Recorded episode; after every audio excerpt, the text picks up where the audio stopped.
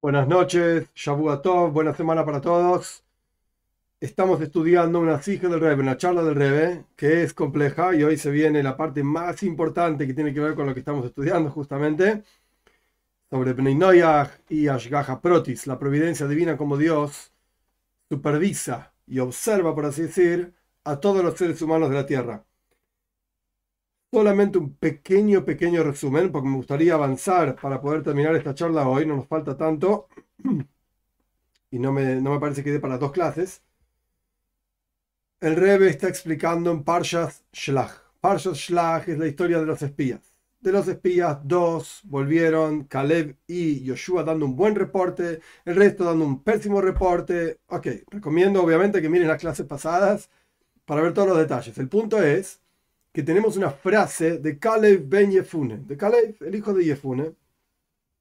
Caleb básicamente le dijo a la gente, no se rebelen contra Dios, con B larga, no se de rebeldía, no se rebelen contra Dios, porque podemos entrar a esta tierra a conquistarla.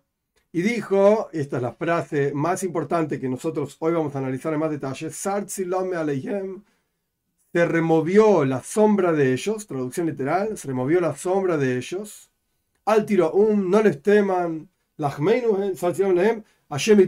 perdón. El final del versículo es: Dios está con nosotros, no les teman. Esto es lo que vamos a analizar hoy, este pedacito. Se removió la sombra de ellos, Dios está con nosotros, no les teman. Muy bien. Rashi, comentarista clásico de la Toira, explica las palabras Sar Silam no les teman. Y trae dos explicaciones. La primera explicación es, se murió Ioy, Job, Ioy, era el, escudo de ellos, era lo que los protegía a los pueblos de la tierra de Canaán, se murió Ioy, ya está, se acabó. Esa, es la explicación número uno de Rashi. Explicación número dos de Rashi, la sombra de Dios se removió de sobre las naciones que vivían en la tierra de Canaán. Entonces, no les teman, vamos a conquistarlos, etc. Esto es lo que vimos básicamente hasta acá. El Rebe analizó en profundidad este Rashi y otros comentarios de Rashi. No teman automáticamente, sino, perdón, no se rebelen automáticamente, no van a temer. Ok, esto lo estudiamos en las dos clases, tres clases pasadas. Hoy vamos a estudiar en profundidad este comentario de Rashi y el Rebe trajo en, la, en el final de la clase pasada, analizamos que aparentemente, el Rebe explica, aparentemente estos dos comentarios de Rashi sobre se removió la sombra de ellos, si la sombra es Ioy o si la sombra es la sombra de Dios sobre ellos, en realidad siguen dos perspectivas muy diferentes, Raivad y Rambam, sobre cómo es la providencia divina, o sea, la supervisión divina sobre Bnei Noyach, Humo y Oilom, las naciones del mundo. El Raivad te va a decir, las naciones del mundo no existen, son como animales, son como nada, Gornisht, nada en las palabras del Rogachover, no importa ahora quién es, quién era, explicando al, al Raibad, etc. Heder. Heder en hebreo significa vaciedad total. No hay nada, no existe. Dios no se ocupa de ellos. Lo mismo que un perro, un gato, es todo lo mismo. El Rambam te va a decir, no, no, no, no, no, de ninguna manera. ¿Cómo decís una cosa así? El Rambam te va a decir, Dios supervisa a todos los Bnei a todos los seres humanos, etcétera. Y el Rebe nos va a mostrar cómo efectivamente, y ahora vamos a empezar a leer esto, cómo efectivamente Rashi está expresando estas dos formas de ver cómo el judaísmo observa a Benay Vamos a empezar. Capítulo 9. Podríamos decir que estos dos comentarios de Rashi, si sombra, entre comillas, significa el escudo de ellos, o sea, Iob que se murió, o si sombra significa la sombra de Dios. Esto justamente estos dos comentarios de Rashi son las dos opiniones de Rambam y de Raivat. De acuerdo al primer comentario, Bnei Noyach, eh, una pequeña nota antes de empezar, lo que vamos a leer ahora, y particularmente hablando en el próximo capítulo, es duro. no es que sea difícil entender, es, duro de masticar. Pero no hay, que no hay que nunca dejar de pensar que estos son justamente, el Rebe está mostrando dos formas de ver las cosas y vamos a hacer una nota del Rebe, en donde el Rebe explica esto para poder estar tranquilos, sentados en la silla y no perderse y no ponerse nerviosos. Pero va a aparecer, la opinión del Raibad en particular, es muy dura. Y es muy dura de masticar. ¿Esto quiere decir que nosotros tenemos que vivir con la opinión del Raibad? Todo lo contrario. El Rebe era un Hosit del Rambam, por decirlo de alguna manera, un seguidor del Rambam. En la forma que el Rebe explica Rambam, el Rebe apreciaba el Rambam, el Rebe, nos, mandó a estudiar Rambam. Esto es algo fantástico. Entonces, no necesariamente uno tiene que decir, ¡eh! Los judíos dicen esto sobre los no judíos. Mirá, esto lo que es la opinión de Raibad. ¿Tiene un lugar en la toira? Sí, sí, es la opinión de Raibad. ¿Quiere decir que yo tengo que vivir con esa opinión y, sentir de esa manera? No, no. Yo opino como Rambam. y listo. Avanzamos. De acuerdo a la, primera explicación, el primer comentario de Rashi, donde dice que Benay Noyach son Header, como yo dije antes. inexistencia total, falta total, ausencia total, nada. Esta es la opinión de Raibad. Y por lo tanto, Rashi no puede explicar cuando, la, cuando Caleb dice, o sea, la Toira dice, las palabras de Caleb, la sombra de ellos, se removió la sombra de sobre ellos. ¿Qué sombra? ¿De qué estás hablando? ¿Qué significa? Si seguís la opinión de Raibad, ¿qué son Bnei O sea, ¿qué son todos los pueblos que vivían en la tierra de Canaán, incluyendo los Bnei hoy en día? ¿Qué, ¿Qué, son? ¿Cuánto, entre comillas, cuánto valen? Dice el Raibad, nada. Cero. Ningún significado, ninguna importancia. Entonces, la sombra de Dios no puede estar solo Pneinoia. Si no son nada. Si no cuentan, no valen nada, no sirven para nada. Entonces, ¿Dios está con ellos? Nada. Dios los creó, ya que sé, después vamos a ver más detalles más adelante, paciencia. Pero la sombra a la que se refiere Caleb no puede ser la presencia de Dios está con ellos. No, no está con ellos. No puede ser. Entonces, automáticamente tenés que decir que la explicación de la palabra sombra se refiere a que se murió uno de ellos, que es importante, Iob. Ah, ok, Iob era un tipo importante. Se murió Iob y chao, se le fue lo que los protegía. En las palabras del Rebe. si vos seguís la opinión de Raibad, no podés explicar que la palabra sombra de ellos se refiere a la sombra de Dios y que antes estaba sobre ellos, la sombra de Dios, y ahora se removió de ellos, porque esto implica que ellos son una existencia concreta. ¿Qué? A punto tal que dan sombra, por así decir, como el a explica más adelante, paciencia. Y la prueba que la sombra de Dios solamente la podés medir de acuerdo a la existencia de la cosa que da una sombra. Vos tenés un, un árbol alto, proyecta una sombra alta. Tenés un árbol bajo, proyecta una sombra baja. Pero el árbol está ahí alto, bajo, etcétera, etcétera. Pero si no hay nada ahí, pues no proyecta sombra tampoco. Entonces, cuando Caleb dice sombra, de acuerdo a la opinión de Raiva, de acuerdo al primer comentario de Rashi, no, no, no es la sombra de ellos, si no son nada. No proyectan sombra. Esto es algo similar, entre paréntesis, a la sombra de una persona, literalmente, que proyecta sombra de acuerdo a su forma. La sombra de un gordo es una sombra gorda, la sombra de un flaco es una sombra flaca. Muy simple. De vuelta, en la opinión de Raibad, si Bnei Noyak son nada, inexistentes, entonces no proyectan sombra tampoco. Y como Rogachov mismo explica este comentario, esta idea de providencia divina sobre Bnei Noyak, de acuerdo a la opinión del Raibad, para el Raibad, Bnei Noyak no están dentro de la definición de Ashgaha Protis, providencia divina y automáticamente tenemos que explicar que aquello que es representado por la sombra, que Caleb dice, la sombra de ellos, esto se refiere a su escudo, a su fuerza, los mejores de ellos se murieron y él se murió. Pero no la sombra de Dios. Dios no está con ellos. Esto es de acuerdo a Raibad y primer comentario de Rashi. Ahora vamos a la segunda opinión, Rambam, Maimónides. Y segundo comentario de Rashi, Benay efectivamente son algo, son un Metziu, son una existencia, tienen una importancia, tienen una, entre comillas, medida, como la opinión de Rambam, Maimonides.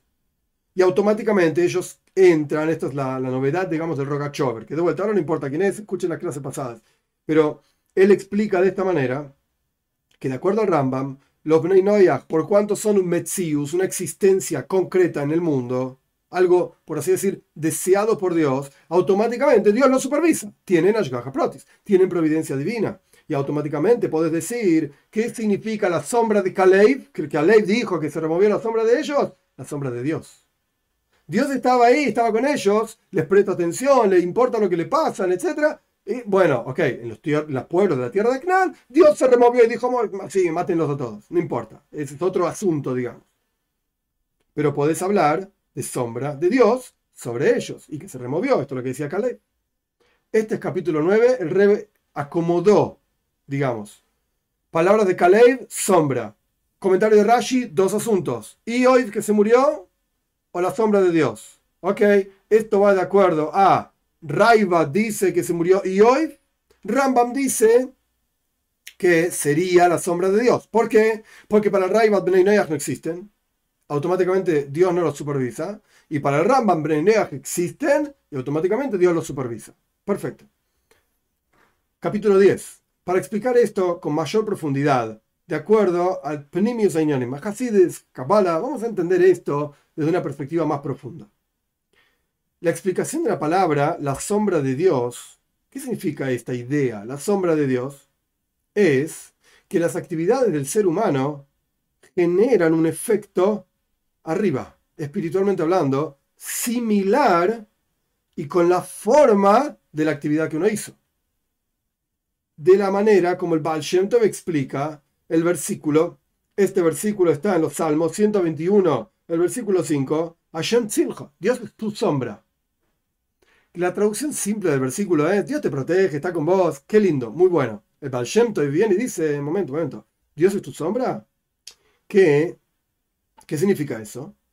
Que los, las cosas que un judío hace aquí abajo generan un efecto similar arriba, como una sombra.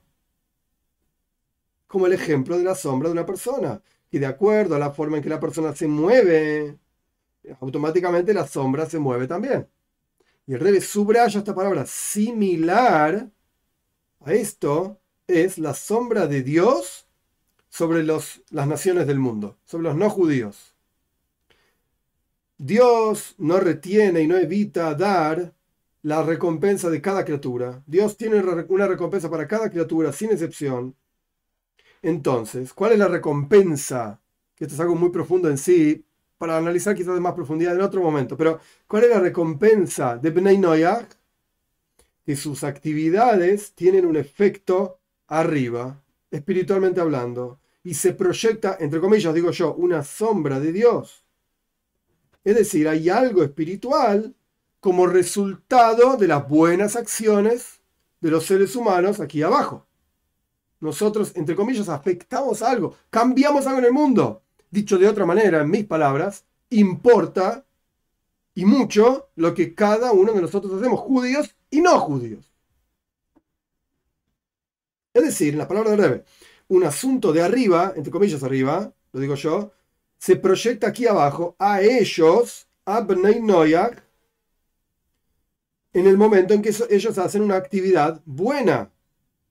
Por ejemplo, dice el Rebe, cumple sus siete preceptos de Benay y este tipo de cosas. Esta palabra, este tipo de cosas, están en, el texto y esto viene a agregar todas las ramificaciones y todas las cosas que vienen junto con los siete preceptos. Que no es solamente no matar y no robar. Hay mucho más. Entonces, Dios da, el Rebe Subraya, da una recompensa a ellos. Hay un resultado, hay un ida y vuelta. Hombre hace, Dios responde. Hombres, mujeres, todo lo mismo, ser humano.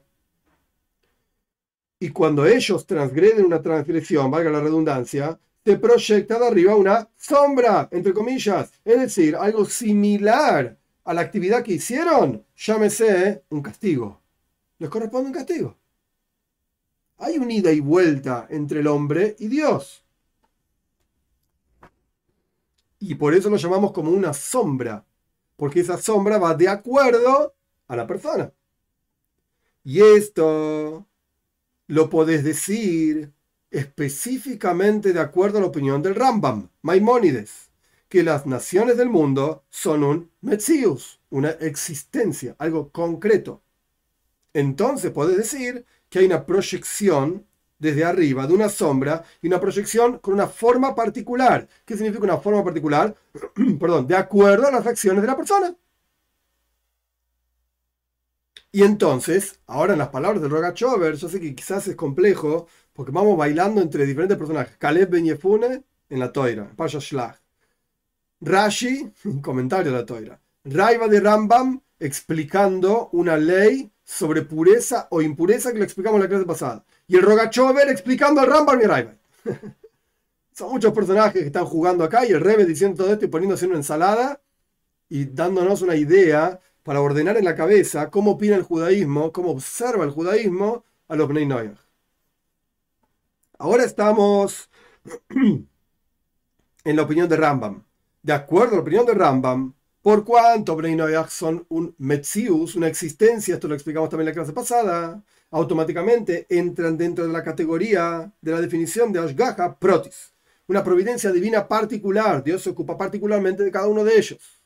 El Rebbe tiene una nota más abajo, es la nota 39, que no es igual la providencia divina. en realidad son varias notas que van, van de la mano, 35, 38, 39, donde no es igual la providencia divina, y esto lo va a decir el Rebbe más adelante también, en Bnei Noyach que en el pueblo de Israel. Es, diferente. Bnei Noyach proyectan una sombra o sea, un resultado. Hombre actúa, Dios responde, recompensa, conexión, eh, conciencia de la presencia de Dios. Todo buenísimo. El Rebe dice, en el caso de los judíos, con sus preceptos, el judío se transforma en un socio de Dios.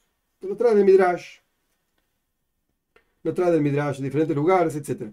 Quiere decir que no es exactamente igual esa sombra, pero el punto es por eso era una nota, no es de lo que estamos hablando. El punto es que sí, efectivamente, hay una relación hombre-Dios, aunque no sea judío.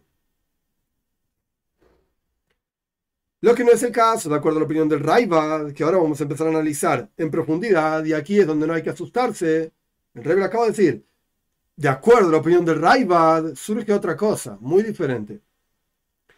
Para el Raibad, Bnei Noyach son Heder, nada, absoluto, no Metzius, no existencia, entonces no tiene ningún sentido decir que una actividad que hace un no judío proyecte algo similar desde arriba.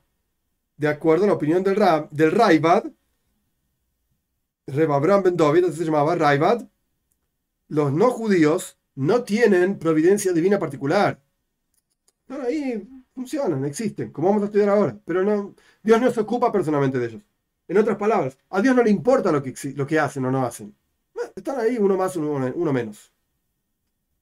De acuerdo a la opinión del Raibad, la recompensa y el castigo al respecto de las naciones del mundo, porque al fin y al cabo, si vos me decís que a Dios no le importa lo que hace un no judío, prepará, el Talmud mismo habla de los siete preceptos de Bnei y dice que hay un castigo por no cumplirlos, o hay una recompensa por cumplirlos. Tienen porción en el mundo por venir, esto está en el Talmud también en los Midrashim, quizás no en el Talmud directamente, en los Midrashim. Entonces, pará, el Raiva que no leyó el Midrash, el Raiva no puede ir contra el Midrash. El Raiva no puede decir, no existe eso para mí. Eso está. Están los textos. Entonces, si el Raiva dice, los no judíos no existen, olvídate. Dios no se ocupa de ellos. A Dios no le importa lo que a ellos les pase o no les pase. ¿Cómo explicas, cómo explicas recompensa y castigo para no judíos? ¿Cómo explicas porción del mundo por venir para no judíos? ¿De qué estás hablando? Entonces el, Rebe explica la opinión de Raibad de la siguiente manera. De acuerdo la opinión de Raibad, la recompensa y castigo para las, naciones del mundo es un resultado automático y totalmente secundario del objetivo de su creación. Ellos, los no judíos, y de vuelta, lo repito a propósito, estamos hablando de la opinión del Raibad, no del Rambam, Raibad. Para, los no judíos fueron creados para el pueblo de Israel el objetivo de su existencia es para que el pueblo de Israel pueda cumplir los preceptos, nada más. Para que el mundo no esté despoblado, no sé cómo se dice, deshabitado, nada más. No tienen un objetivo en sí mismo. Esto es lo que dice el Raiva, lo que diría el Raiva. Similar, explica el Rebe. Estos son, párrafos largos porque es complejo de masticar todo esto. Cómo el Raibad entiende la existencia de los judíos. Ahora bien, el Raibad vivía, si no me equivoco, en España año 1200, y estaba rodeado de no judíos. Obvio, la mayoría del mundo son no judíos. Y, hay que imaginarse en Raibat saliendo a la calle a caminar y veía un montón de gente y básicamente en la cabeza de él, vos no existís, vos no existís, no son nada, nadie nada acá, no existen ustedes. son nada. Están acá para que el mundo exista, nada más. No porque tiene una razón de ser. Es, es difícil vivir con esto. es difícil salir a la calle, te encontrás con el verdulero, que en la mayoría de los casos no son judíos, y te encontrás con el, con el, que vende la ferretería, te encontrás con el que te vende un auto, te vende una casa, lo que sea. Te encontrás con los vecinos. ¿Y cómo? ¿Para qué lo saludás? Si no existe. Pero tenés que ser un mensch, una persona de bien. Saludá, buen día, buenas tardes, buenas noches, yo qué sé. Es difícil vivir en el mundo que vivimos hoy pensando como piensa el Raiva. Pero efectivamente esto es lo que pensaba el Raiva. Y ahora va un paso más para entender la mente de Raibat. Duro. Como encontramos recompensa y castigo en animales. Duro. El que entiende bien, el que no entiende, ¿qué va a hacer? Que lo vuelva a ver el video después. La toira dice, cuando un animal que le pertenece a alguien mata a una persona, la toira dice hay que matar al animal también. Hay que matar al animal. A pesar de que el animal no existe que peque, no existe pecados en animales. ¿Cómo pecado? El animal cumple la voluntad de Dios en forma automática, no hace ni bien ni mal. Es un animal. ¿Qué pecado puede cometer un animal? Sino que, explica el Talmud, ¿por qué hay que matar al animal? Porque por cuanto, esto está hablando de diferentes cuestiones, no solamente que un animal mata a otra persona, sino, por ejemplo, un hombre, a ver si hablando de hombre masculino, tiene relaciones con un animal, zoofilia. Al animal hay que matarlo. Entonces la pregunta clásica, talmúdica es, para, el tipo lo matamos porque es un desastre. Pero si hay testigos, si hay advertencia, ahora no voy a explicar las leyes específicas de pena de muerte, no me interesa, eh, no es el punto. Pero el animal lo matamos. ¿Y qué culpa tiene el animal? Estaba ahí parado y viene un hombre y qué sé yo qué hizo. ¿Qué culpa tiene el animal? Explica el Talmud. ¿Por, por cuánto, perdón, un hombre llegó al pecado a través del animal, mm, entonces el animal tiene algo negativo. Pero no es que el animal cometió un pecado, pobre bicho estaba ahí parado, etc. Esto no se considera un castigo que Dios le aplica al animal. Al hombre es otra cosa, pero aplica al animal. ¿Qué castigo al animal? Pobre bicho estaba ahí parado, no hizo nada. Sino que, por cuanto el objetivo de la creación de ese animal es para servir al ser humano. Entonces cuando el animal no sirve al ser humano, sino que todo lo contrario, trae al ser humano un pecado, trae la, posibilidad, digamos, de pecar al ser humano, y, de, vuelta, el ser humano termina haciendo cualquier cosa con este animal, por cuanto existe este animal. Entonces el animal está como yendo en contra de su propia razón de ser. Esto es peligroso. Entonces, no hay lugar para que exista ese, ese individuo animal en absoluto. Entonces, dice la toira, al animal hay que matarlo. Y lo mismo ocurre en la opinión de Raibat, lo repito, en las, en las charlas del Rebe no lo repite tantas veces como yo lo repito, porque me parece importantísimo que no perdamos el enfoque. Estamos en medio de explicar algo. Te puede gustar más o te puede gustar menos, pero estamos explicando cómo opina el Raibat. ¿Vos tenés que pensar así? No. Si querés, sí, si no, no. Pero esto es lo que dice Raiva. Y estamos explicando esto. Lo mismo ocurre con la recompensa y castigo de las naciones del mundo. Pero ahí no hay incluidos. Aunque cumpla sus siete preceptos. Por cuanto el objetivo de la creación de todo el mundo es para el pueblo de Israel. Esto está basado en el primer versículo de la Toira, Beis, la letra Beis, Bishvil Israel, para el pueblo de Israel, para la Toira, etc. Esta es la creación del mundo. Entonces, necesariamente, los preceptos que fueron mandados, Bnei Noyah, no es como los preceptos del pueblo de Israel, cuyo objetivo es la observancia misma de los preceptos, o sea, cumplir la voluntad de Dios. Cuando Dios le dice al judío, hace tal cosa, un precepto, ¿cuál es el objetivo de esto? El objetivo es que el judío cumpla la voluntad de Dios. Cuando Dios le dice al no judío, hace esto, por ejemplo, no mates, o por ejemplo, sé una buena persona, no robes, yo todo lo que eso quiere decir. El objetivo no es cumplir la voluntad de Dios en el mundo del rival. El objetivo no es cumplir la voluntad de Dios. El objetivo es que exista un mundo donde los judíos pueden cumplir la voluntad de Dios. Ay, pero ¿y entonces para qué existe este tipo acá? De toda parte del mundo. De Rumania, de Perú, de Australia, qué sé yo. ¿Para qué existen todas estas personas? Miles de millones de personas. Bueno, para que el mundo no esté despoblado y para que el mundo sea un mundo normal, civilizado, correcto. ¿Para qué? para que los judíos traigan la presencia de Dios al mundo, para que el judío pueda cumplir la voluntad de Dios. Hay que entender esto lo que estamos planteando, la diferencia entre decir, yo cumplo la voluntad de Dios, una persona dice, yo cumplo la voluntad de Dios, o yo hago que el mundo sea un buen mundo.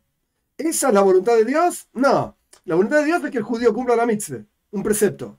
Pero para que eso sea posible, tiene que haber un mundo. Y bueno, y el mundo tiene que ser bueno, y la gente buena, y, no se roban, y no se matan, etc. Ok, entonces hace un mundo para que cumpla la voluntad de Dios. Esto es lo que diría el Raiva. Es un asunto secundario para el pueblo de Israel. Es algo totalmente secundario.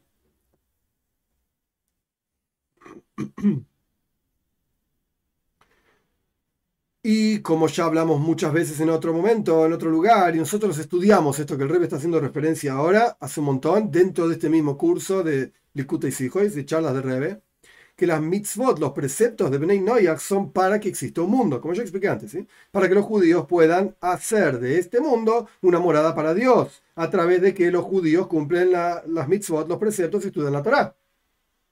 Pero hay un objetivo propio en los preceptos de Benay Noyak, la respuesta es no, la respuesta es el objetivo es los preceptos del judío. Para que el judío pueda cumplir preceptos, tiene que haber Beninoyas que cumplan su parte del, trato, por así decirlo, de la misión.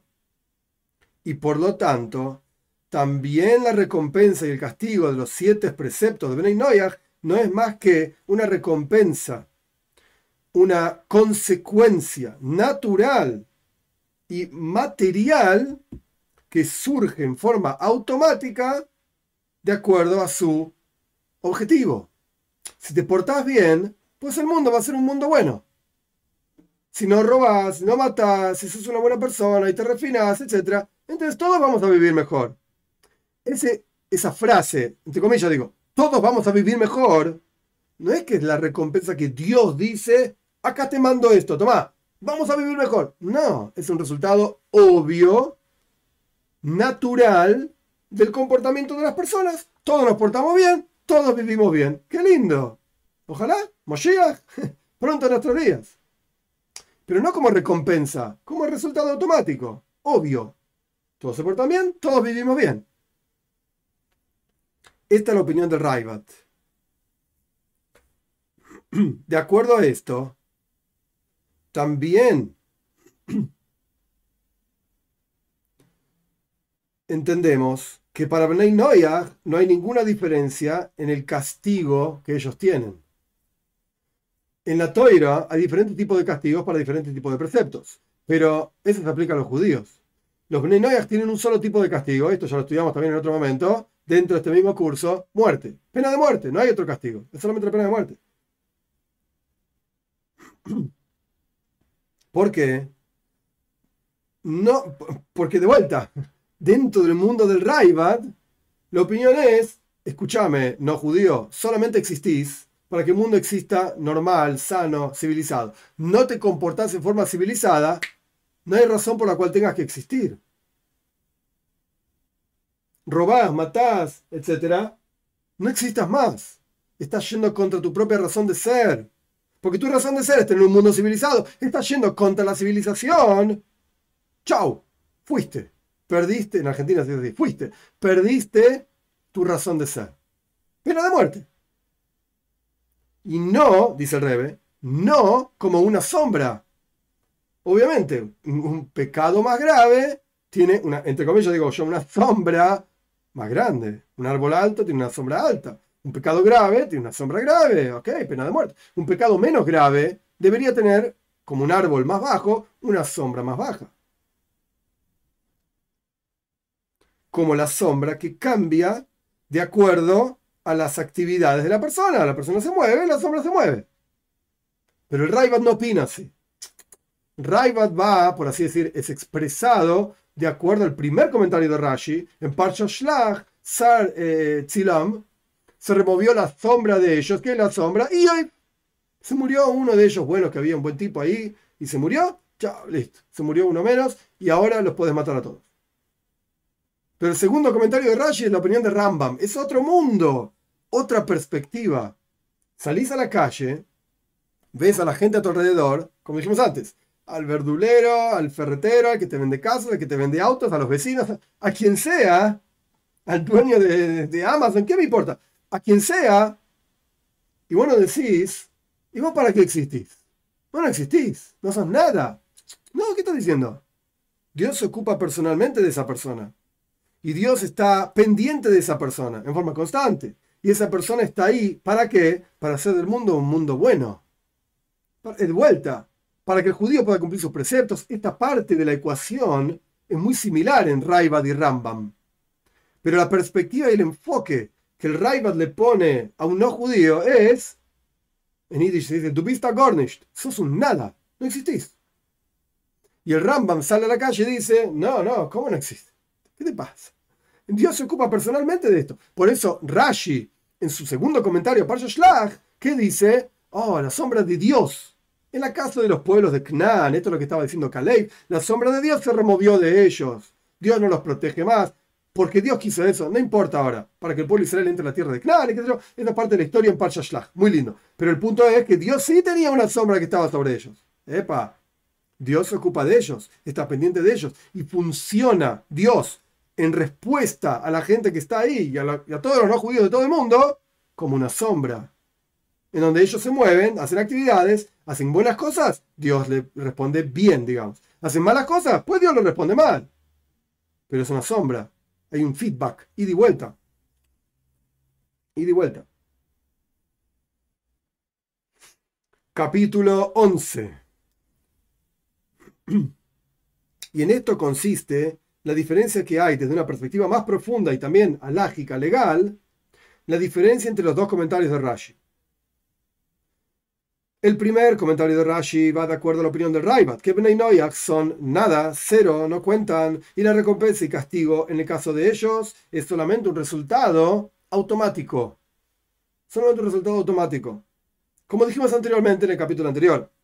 Y automáticamente aprende Rashi, estudia Rashi el versículo, la sombra, el versículo Caleb, de vuelta, en Parsha Shlach, habla de la sombra. ¿Y de qué estás hablando? Esa sombra no puede ser la sombra de Dios. De acuerdo al Raibat, de acuerdo al primer comentario de Rashi. Sino que estamos hablando acá de algo que protegía a los no judíos, que algo, algo de ellos. Sheirim Shebahem, los mejores de ellos murieron. Que algo que les pertenece, algo de ellos, no tiene nada que ver con Dios a través de que ellos tenían gente buena, etc. Y eso era la fuerza de ellos. Pero no tiene nada que ver con lo que ellos hagan o no arriba. espiritualmente hablando, no tiene ningún efecto. Ese es el primer comentario de Rashi, opinión de Raiva. Lo que no se casa, el segundo comentario de Rashi, de acuerdo a la opinión del Rambam, que los no judíos son un metzius, una existencia concreta, existente, entonces automáticamente Dios los supervisa en forma particular y está ocupado de ellos y le importa lo que ellos hacen o no hacen, etc. Y a pesar de que también la opinión del Rambam es que la existencia de Benay y los siete preceptos de Benay es para los judíos, como dijimos anteriormente, y esto es un midrash, que Rashi mismo lo trae al comienzo de su comentario en la Torá. porque la Torá empieza con la palabra Beis? con la letra Beis, perdón, con la segunda letra del abecedario, porque en realidad Beis Reishis, por dos cosas importantes, Dios creó el mundo. ¿Por qué? Así el comentario de Rashi, Ramban está en contra de esto, pero Rashi dice esto, por el pueblo de Israel y la Torah. Entonces Rambam, Maimónides, también está de acuerdo con esa idea. Sin embargo, por cuanto, escuchen estas palabras del Rebe Gewalt, muy interesante, por cuanto hay una mitzvah. Dios manda. En términos sencillos, mitzvah es una orden. Dios ordena a ellos siete preceptos y en particular en el lenguaje mismo del Rambam. Dos puntos. En las leyes de reyes. Dios mandó a ellos en la Torá. Dios esto lo estudiamos también ampliamente dentro de este curso también. La Torah misma dice que hay preceptos de Bnei la Torah misma está diciendo ellos existen. La Torah misma está diciendo Dios se relaciona con ellos. Porque les mandó y ordenó en la toira para ellos. Entonces, ¿qué más decir? ¿Que son nada? ¿Y a quién le ordenó Dios entonces? ¿A la nada? ¿A animales? Como trajimos el ejemplo antes. La recompensa de Neinoia, como los animales que no pecan, sí pecan. el Rambam dice, la Toira misma ordena sobre ellos siete preceptos y nos informó a través de Moishe Rabbeinu, etc., como el Rambam escribe.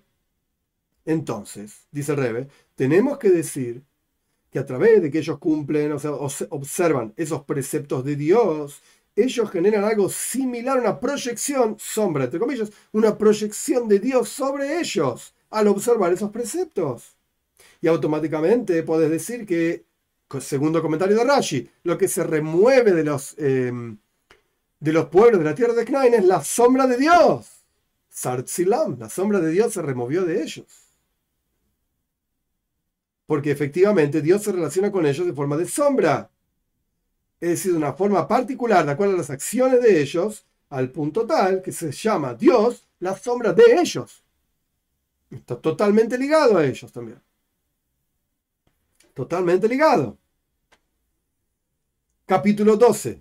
Este es el último capítulo en donde el Rebbe explica un poco más en detalle, este es más complicado todavía, un poco más en detalle la diferencia que hay entre Ashgaha Protis, la providencia divina sobre no judíos, frente a la providencia divina de judíos. Hay una diferencia, no es todo igual. Pero con la primera parte, digamos, la hijas esta estaba dividida en dos partes. La primera parte era el comentario de Rashi, entender lo que dice Rashi, perfecto. La segunda parte es ver cómo Rashi está expresando dos opiniones. Rashi vivió antes que el Raibad y Rambam, pero está expresando dos opiniones, dos perspectivas en el judaísmo. La perspectiva que expresa el Raibad los no judíos no existen. La perspectiva que, expresa el Rambam, perdón, los no judíos existen. Y ahora el Rebbe va a dar una tercera parte, por así decir, en donde vamos a explicar en más detalle todavía la diferencia que hay entre eso y los, y los entre judíos y no judíos. De acuerdo a esto, podemos entender mejor cómo continúan los versículos y cómo continúa el comentario de Rashi en la historia en Parshas Shlach. Y para entender eso, una pregunta, que el Rebbe la va a hacer de dos formas diferentes, la misma pregunta, pero el Rebbe mismo dice, te hago la misma pregunta de otra manera. Pregunta, ¿por qué Yoshua y Caleb agregaron esta idea de Sar Tzilam Alehem? Se removió la sombra de ellos. Como que no tiene ningún sentido. Yoshua y Caleb dicen, si Dios nos desea, nos quiere, ¿ok?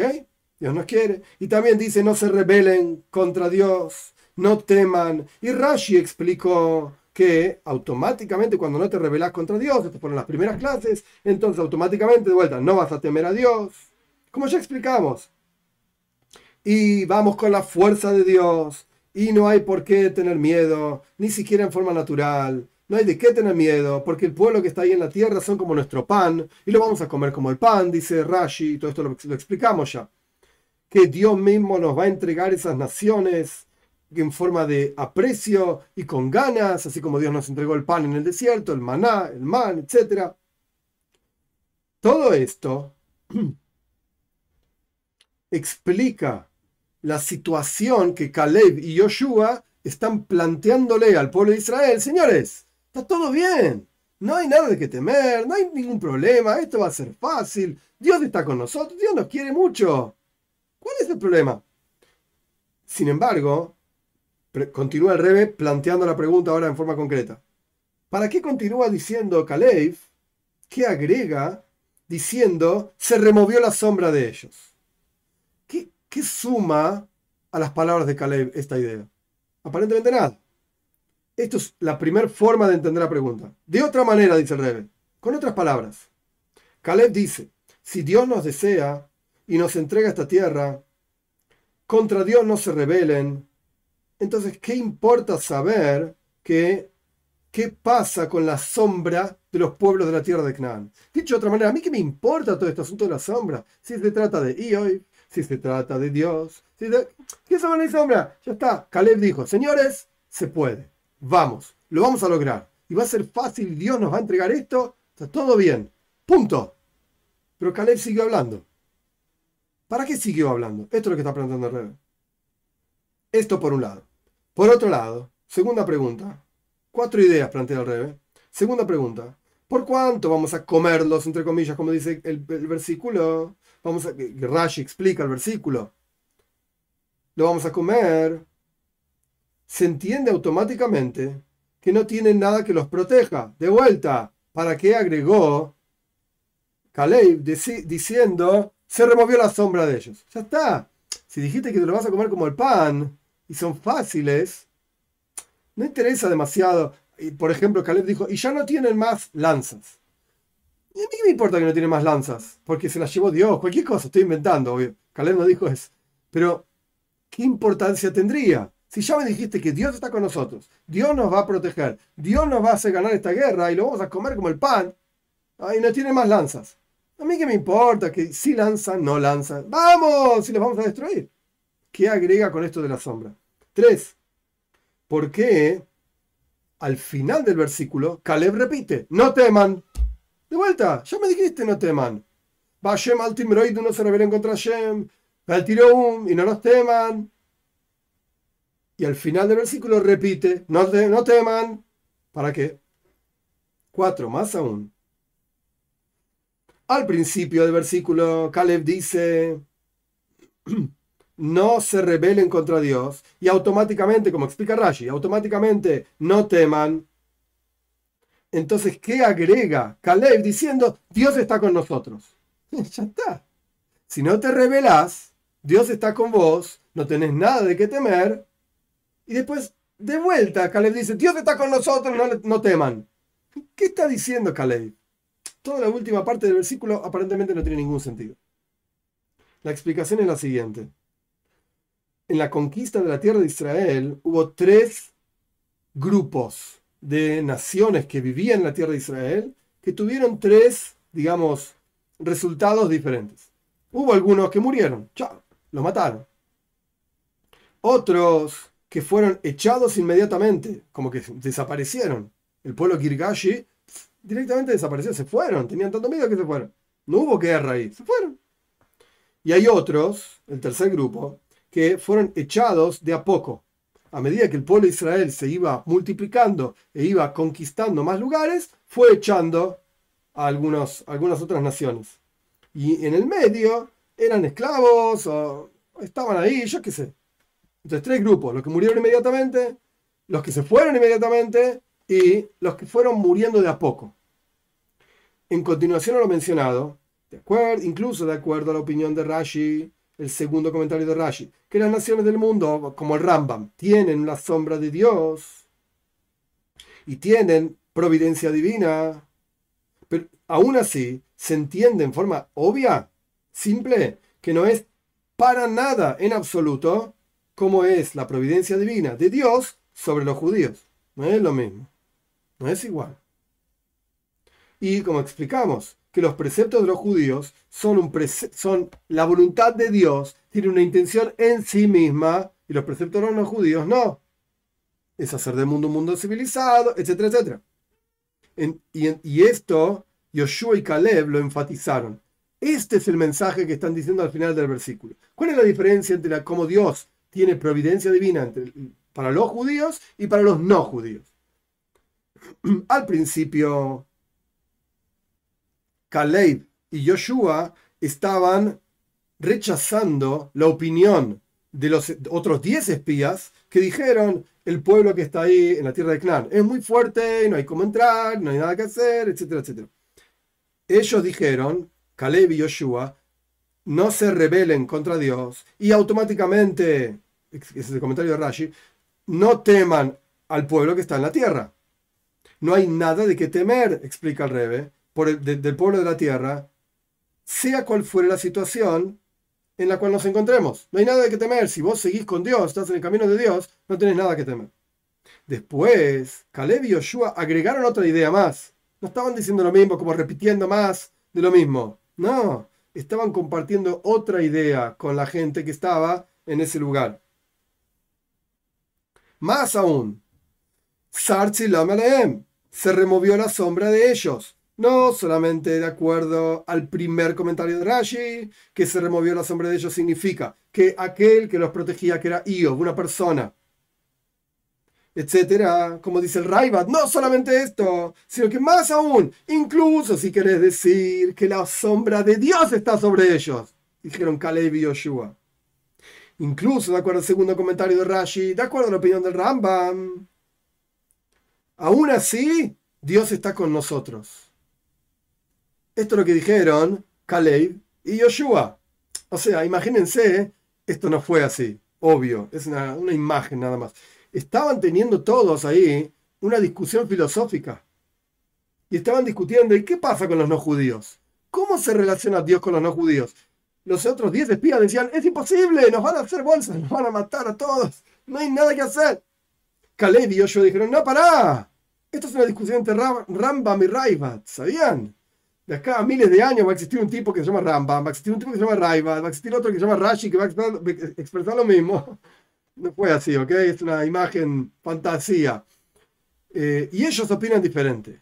El Raivat te va a decir, esas personas no tienen existencia propia. Más aún, se murió el tipo que los protegía. Olvídate, los vamos a destruir.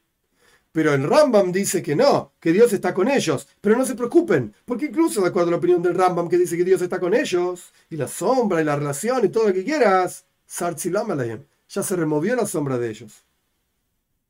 Dios con ellos, en particular, no está más. No con todas las naciones del mundo. Estamos hablando de los siete pueblos de la tierra de Clan, el momento de la conquista. Estamos hablando de un momento muy particular de la historia. Dios se removió, no está con ellos.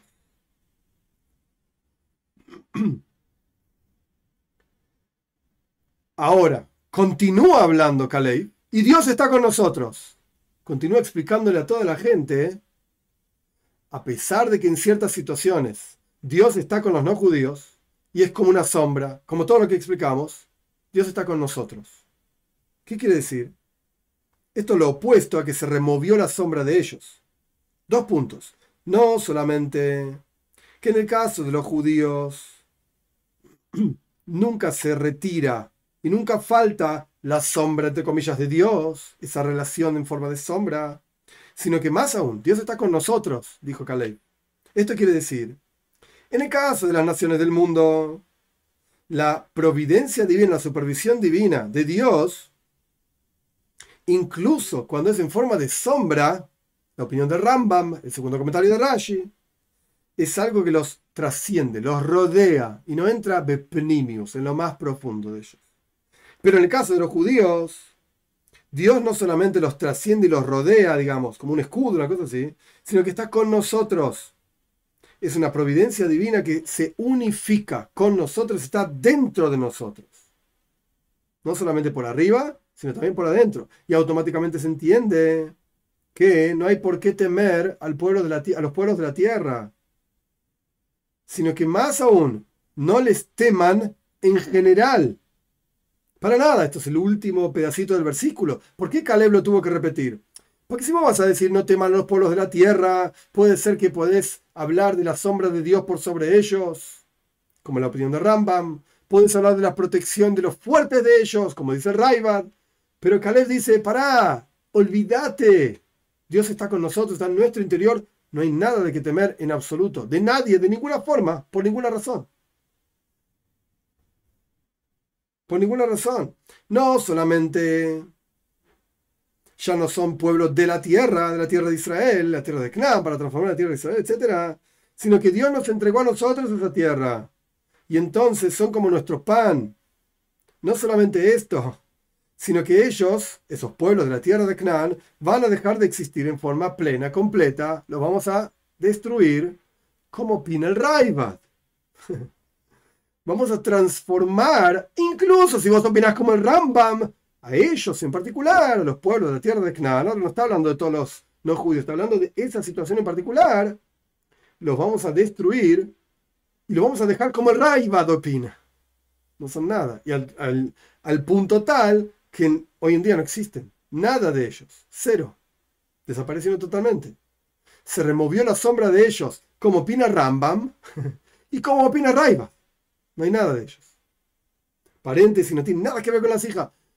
Los que dicen que Palestina, palestinos, etcétera, Palestina es un nombre moderno que le pusieron los romanos a la tierra de Israel para desmoralizar al pueblo de Israel, porque en nombre de los Plishtim, filisteos, Palestina, los filisteos ya no existían más en la época de los romanos. David Amelech se ocupó de destruirlos y acabar con ellos totalmente. los que están hoy en la franja de Gaza no son filisteos. Los que están hoy en la franja de Gaza son unos personajes que vivían ahí. Ay, me vas a decir que la ocupación es injusto. Ok, no voy a hablar de política ahora, no me interesa. Pero por si alguno tiene dudas nomás, en el 1948, cuando los judíos declaran un país, todo el mundo árabe se reunió contra los judíos y dijeron, los vamos a echar al mar. Entonces, nuestros hermanos árabes, retírense de sus casas porque vamos a arrasar con todo. 1948. En la práctica, esa guerra de la independencia de Israel la ganaron los judíos. Y cuando los árabes querían volver a sus casas, los judíos dijeron, pará, ¿vos te fuiste? Lo siento mucho. El que se fue de su silla, el que se fue a Sevilla perdió su silla, decimos los argentinos. Perdiste, te fuiste. Entonces armaron campos de refugiados. ¿Por qué? Porque sus hermanos árabes, que les dijeron váyanse de sus casas, señores palestinos de comillas, no los quisieron absorber. No los quería nadie. Ni los judíos, porque ustedes se fueron, váyanse, ni los árabes. ¿Por qué no los absorbieron los miles de países, miles de millones de personajes, no países, son unos cuantos países árabes que rodean la tierra de Israel, no aceptaron absorber a los palestinos que ellos mismos les dijeron váyanse de sus casas. Entonces no me vengas a hablar de ocupación. No me vengas a hablar de refugiados.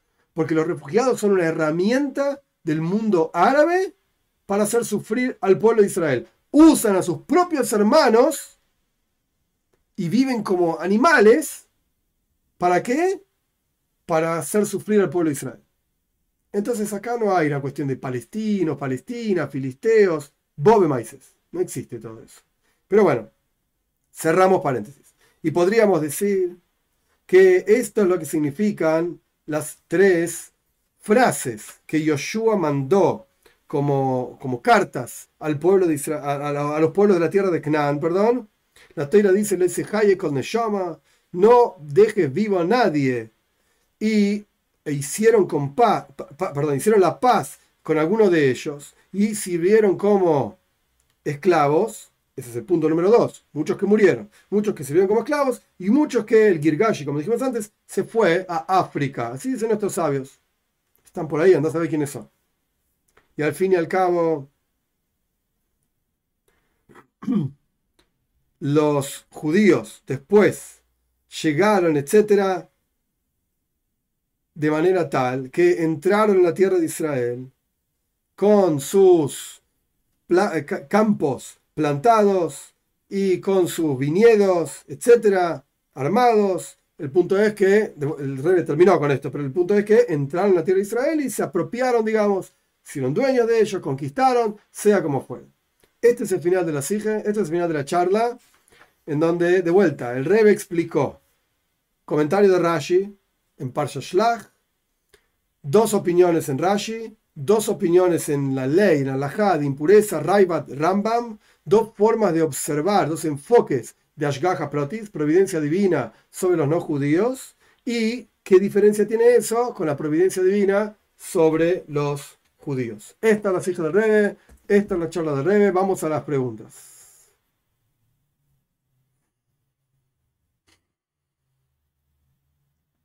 Ah, César Burgos tiene una muy buena pregunta. ¿Cuál será el próximo tema de estudio? Ah, Teraba, todo lo contrario, yo estoy esperando que ustedes propongan. Freddy Cadena, Freddy desde Rusia, ¿cómo estás? Espero que estés bien. Espero que esté todo bien. Sí, jornada de mucha tensión, sí, sí, la verdad es que complicado, muy complicado. Espero que estén todos bien por ahí, Freddy.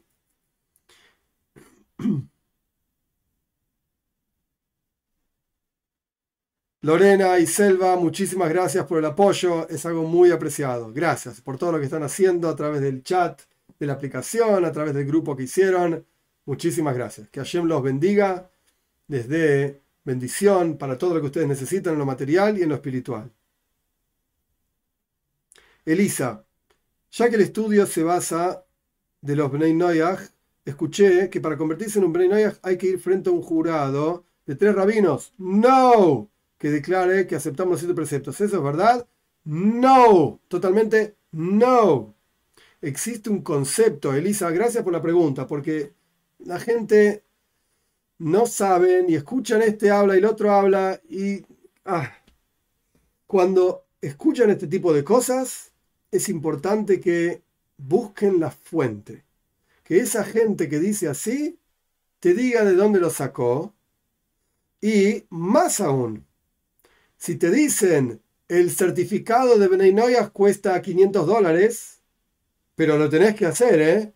Esto es un precepto de la Torá que los Benay acepten sus siete preceptos frente al juzgado, pero el, certificado cuesta 500 dólares. Casi seguro es basura. Punto número uno, no existe certificado de Benay Punto número dos, no hay ninguna obligación, cero, de presentarse frente a un juzgado judío para aceptar los preceptos de Benay Tres, no solamente no hay obligación, hoy en día no se aplica eso, no existe. ¿En qué situación sí existe? Existe en la situación de Ger Toishav. Ger Toishav significa una persona en la época talmúdica, digamos, incluso antes de la época talmúdica, ya no existía más en la época talmúdica, en la época en que el Beis Hamikdash, el templo, está construido, hace dos mil años. Y el pueblo de Israel tiene gobierno sobre la tierra de Israel. Hay un rey, se cuentan los años como corresponde. Esto es algo más largo y profundo, los siete años, los 50 años, el que sabe bien, el que no sabe no pasa nada. Se llama Yoibel. En ese caso, se podía aceptar Gertoisha, un no judío que vivía en la tierra de Israel, que tenía la obligación para vivir en la tierra de Israel, cumplir los siete preceptos. Y debía presentarse frente a un juzgado de tres rabinos para mostrar su aceptación de los tres, perdón, de los siete preceptos, tres juzgados, tres jueces con siete preceptos se me mezclaron, tenía que presentarse frente al juzgado de, de tres rabinos para aceptar sus siete preceptos. Y en ese caso tenía, por así decir, la chapa, no es que le daban nada, que no le daban nada, pero de, de, de y los judíos alrededor de él tenían una obligación, él o ella, lo mismo, de ayudarlo. Si necesitaba comida, si necesitaba ropa, tzedaka, etc. Hoy en día no existe Ger lo dice el Rambam claramente, no hay nadie que discuta esto. Hoy en día nadie, literalmente, no existe Ger porque por Israel no vive todos en la tierra de Israel, porque no hay 50, año quincuagésimo 50 años, no hay Beis Hamikdash, no hay templo, etc. No existe. Entonces, sacar, reflotar una cosa que no existe, uno tiene que preguntarse con qué motivo. Si el motivo es que el Ben Noyach, Bas Noyach se sientan bien, Acá entramos en otro problema ya psicológico. Yo no soy psicólogo ni nada por el estilo, pero un problema psicológico. Para vos sentirte bien, personalmente hablando, ¿necesitas la aceptación del mundo a tu alrededor? Tenés un problema de autoestima. Una persona, un ser humano sano, debería poder sentirse bien consigo mismo, obvio que todos reconoce, toda persona sana reconoce que hay cosas que tiene que mejorar, cosas que trabajar, eh, todo bien pero si una persona necesita para su vida la aceptación de los otros, ay Dios, yo le recomiendo que vaya a hacer terapia. Podemos discutir qué tipo de terapia, pero no está bueno. Entonces, reflotar eso para que el Ben Bath Noyag se sientan bien, qué sé yo, sé feliz, ¿qué tenés que...? Ahora, si lo reflotás para ganar plata, estás engañando. Estás engañando. A mí me gustan las cosas claras, transparentes, que se entienden, se ven y tienen pruebas. ya no existe. Esto del certificado no existe. De vuelta, gracias Elisa por sacar la idea, porque la gente no sabe.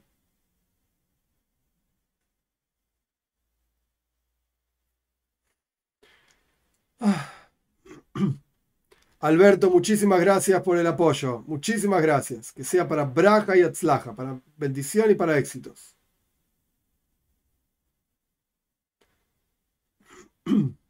Eh, ok, ahí están discutiendo para qué es, ya lo, aclaré. Código 7 de Pilar.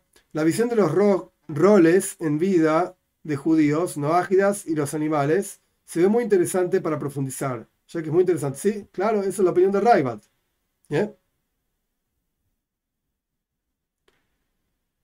Eh, Sabrina dice, si mal lo recuerdo, se lo explicó el Raptubia en otro Shiurim. Ok, sí, lo explicamos, siguen sobre lo mismo de lo de de lo del certificado, etc. Elisa, muchas gracias por el apoyo. Oscar Martínez también, muchísimas gracias. Que Hashem los bendiga a todos ustedes, a todos nosotros, todos juntos. Jorge Guzmán, no solo se trata de observar, los siete preceptos, sino también de cumplir las mitzvot para ser cada día mejor persona del mundo. Es una pregunta, sí, pero es relativo a qué te referís con la palabra mitzvah. Hay que, hay que ah, desarrollar un poco más eso. ¿Uno ya tiene que observar las leyes de todos los días para tener mayor conocimiento? Sí, hay que ver a qué te referís con leyes de todos los días. Estamos en la misma, Jorge. Esteban Nelly Flores. Con cada clase que usted brinda me veo como un Benay comiendo un maná, Borjashe. Gracias. Nutre con cada clase el alma, Borjashe. Que sea para Braja y Atzlaja. Sabrina dice, creo que ese agregado de se removió la sombra de ellos tiene que ver con el fin que Hashem quería para ellos. Claro. Y ahí entra la mirada de Raibad. Sí, con D al final, de D de dedo. ¿Qué edad tenía Yoshua? ¿Qué edad Yoshua fue sucesor de Moishe Rabbeinu? Eh, está bien la pregunta, no lo tengo en la cabeza. Sé el texto donde se puede sacar, pero no lo tengo en la cabeza. No recuerdo ahora. Sabrina, lo digo por el... No era un niño, eso te lo garantizo, no era ningún niño. De hecho, no menos de 70 años, pero tengo que buscar el número, no lo recuerdo ahora. Lo digo por el comportamiento de ellos, de lo cual se cuenta la Torah también. Claro, eran idólatras, eran mala gente, sí, sin duda, Sabrina. Eso fue lo que Dios hizo con ellos, digamos. Uy, un segundo que esto se me fue. Cuando entra un nuevo comentario se va todo para atrás. Un segundo.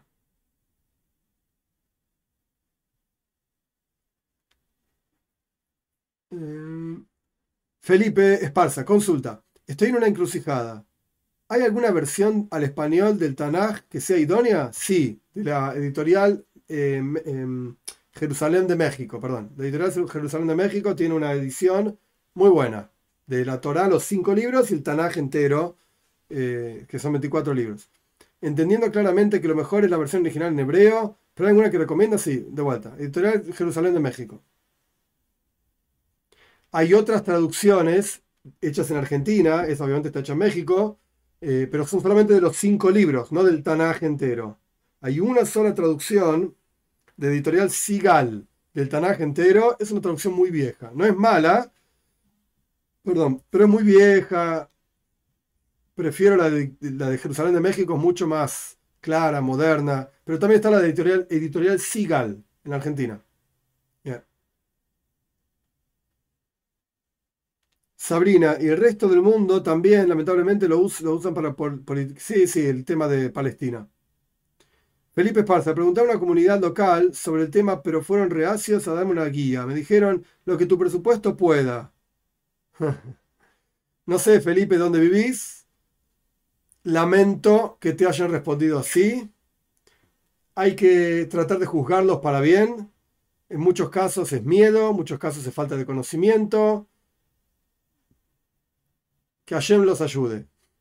Pero la respuesta es lo que te dije.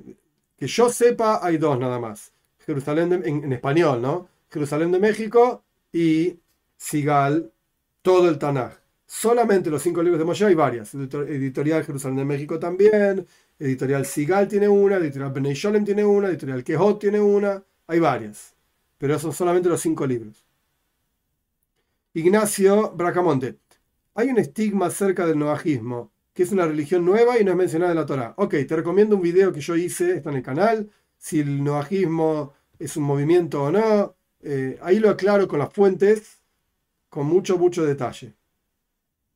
Esto que mencionás vos, Ignacio, viene de otros videos de otros rabinos eh, con quienes yo no estoy de acuerdo y no son, eh, no muestran las fuentes tal y cual lo son o no estudiaron las fuentes tal y cual son. Por eso te recomiendo el video que está en mi canal, está en la lista, el playlist, la lista de, de videos, Bnei Noach. Debe ser el primero de la lista porque creo que es el último que hice, o el anteúltimo, no sé, búscalo, aparece explicado con todas las fuentes. José Olivares, pero los preceptos de Bnei porque no cumple la voluntad de Dios, no entendí del todo ese versículo, esa idea. Ah, es una pregunta. ¿Por qué no cumple la voluntad de Dios? Ok, esto es la opinión de Raibal. Hay que saber de qué estamos hablando, qué es lo que estamos explicando. Esta es la opinión de Raibal. Según la opinión de Raibal, los preceptos de Bnei Noyach lo único que hacen es preparar el mundo para que los judíos podamos traer la presencia de Dios. El Rambam te va a decir, los preceptos de Bnei Noyach es verdad, son una preparación para un mundo civilizado, para que el judío traiga la presencia de Dios. Pero ¿sabes qué? El judío trae la presencia de Dios a su forma, que esto es el final de la charla, pero el Bnei también trae la presencia de Dios a su forma. Por eso Dios es una sombra de ellos. Y cada uno hace su parte. Cada uno hace su parte. César Burgos, ¿puede enseñarnos el capítulo 2 de Tania? ¿El rey enseñó algo en alguna cija? Dios mediante César. No sé si voy a enseñar el capítulo 2 de Tania acá. Sé a qué te referís. ¿Está todo bien? Dios mediante, en cuanto pueda voy a, voy a explicar una carta. Hace tiempo que no hago videos de cartas del Rebe. Hay una carta del Rebe muy interesante. Muy interesante. Lo que pasa, ¿por qué no la hice todavía? Habla de esto mismo que me estás preguntando. ¿Por qué no la hice todavía? Porque hay una fuente que no, no, encontré todavía el texto al que el Rebe hace referencia. Entonces quiero leer la carta y el Rebe dice, mira acá, mira allá, mira acá, mira allá. Ok, vamos a leer lo que el Rebe dice, mira acá, mira allá. Pero Dios mediante dentro de poco lo voy a hacer. O sea, mi respuesta a tu pregunta es no, pero lo voy a hacer de otra manera. Así que no es un no rotundo. Selva, por el tema de las tierras, cada siete años necesitan como mitzvot descansar, sí. Porque actualmente dicen que solo el que quiere vivir en Israel y no es judío puede firmarlo, pero no es obligatorio. No, no, no, no. Bobe Maises. Ni vivís en Israel, ni si vivís fuera de Israel, no, no, no, no, no, no, es así. No hay ninguna obligación de firmar nada, ninguna mitzvah de firmar nada. Y de vuelta, no es necesario, no agrega nada, nada, y no significa nada. A cualquier persona del mundo le vas a mostrar ese certificado y se va, va a decir, ¿y esto qué Se va a reír de la cara. Por ejemplo, si una persona estudió en la, en la universidad de donde sea, qué sé yo, Universidad de Buenos Aires, y estudió medicina y se recibió, rindió los exámenes, etcétera, etcétera. Y tiene un certificado, un título de médico, doctor en medicina. Ok, dentro de lo que es el país Argentina, ese título tiene un valor, digamos, importante. Sos médico. Puedes firmar una, receta, puedes eh, ver lo que le pasa a un paciente, yo qué sé, sos médico. Si vos vas a España, bueno, no sé las leyes exactas, pero ponele, vas a España, ese certificado, ese título, no tiene un valor legal 100%. ¿Por qué? Y porque no sos médico según las leyes de España.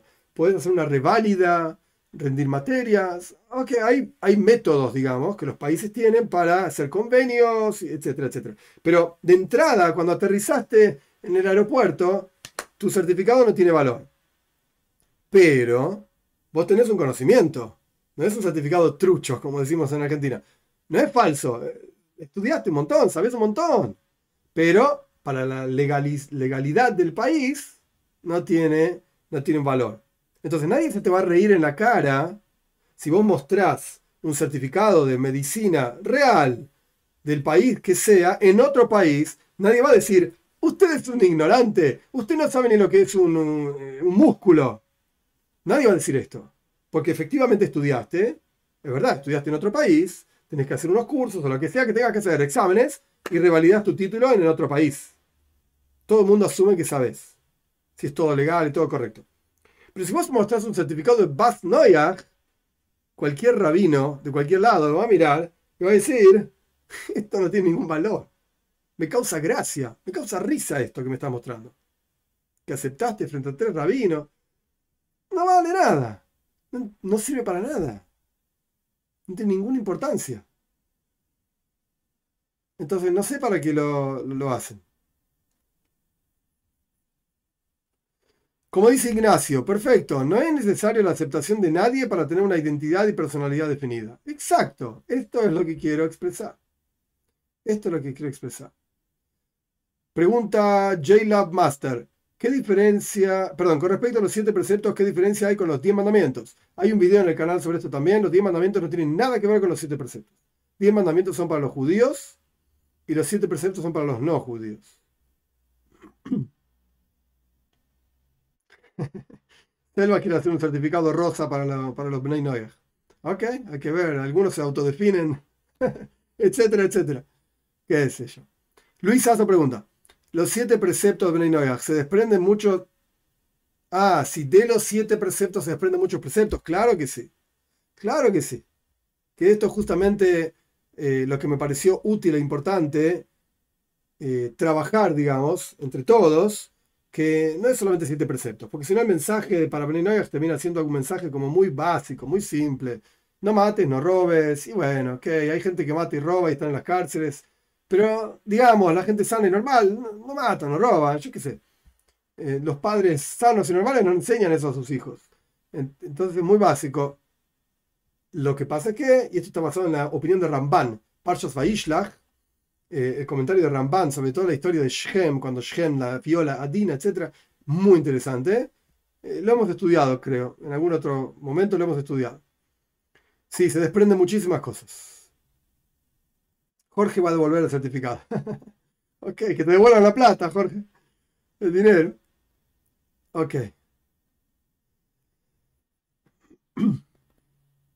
José pregunta, ¿qué opinión tenían las autoridades rabínicas sobre los nativos americanos? Ninguna, son no judíos. Nada, nada particular. Es lo mismo que un nativo de África, que un nativo de Australia, que un nativo de cualquier lado. Digamos que nativos en Europa no quedó ninguno, me parece. Los mataron a todos o se transformaron en los pueblos que son hoy. Yo qué sé, España, Francia, Alemania. No sé qué fue de los, nativos. Están los... Eh, me imagino que muchos de ustedes tendrán la edad para entender de lo que estoy hablando Asterix en Argentina, que había dibujitos animados y estaban las revistas y los, muñequitos de Asterix que representaban los galos de la Francia cuando los romanos conquistan Francia, lo que después fue Francia, obviamente no existía Francia. Eh, pero bueno, ellos eran, digamos, los nativos de ese lugar, eh, que creo que no quedó nada de ellos, no sé cómo es exacto, pero no, no hay nada particular, son no judíos y nada más, son no judíos. José Olivares, ¿qué oculta el capítulo 2 de Tania a grandes rasgos? No nos deje con la incógnita. El capítulo 2 del Tania habla del alma del judío. El segundo alma del pueblo de Israel es una porción de Dios en lo alto, literalmente.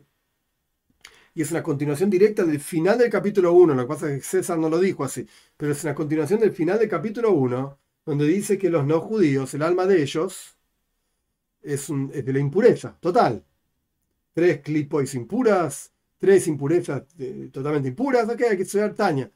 Eh, eso es lo que dice básicamente. Entonces, pregunta César, ¿podemos estudiar esto y entenderlo? ¿Los no judíos tenemos alma o no tenemos alma? La respuesta es sí, tienen alma. Y la respuesta es, no es solamente el capítulo 2 de Tania, final del capítulo 1 y capítulo 2. Hay mucho más para estudiar. Mucho más. Y Dios mediante, cuando tenga el tiempo y la, claridad mental para sentarme a, a, enseñar esa carta del Rebe, lo vamos a estudiar y van a ver eh, la belleza del tema. Muy interesante. Muy interesante. Muy bien, gente. Buenas noches a todos. Buena semana para todos. Braja, atzlaja, bendición, éxito para todos. Y Dios mediante nos vemos el martes con la clase eh, de la membresía. Eh, los invito a todos a ser miembros. Y también, Dios mediante, seguimos con las clases de Rambam que les recomiendo a todos estudiarlo a pesar de que no todos los detalles son para Bnei pero es un estudio muy práctico y muy interesante, me parece a mí, también para Bnei Excelente semana para todos.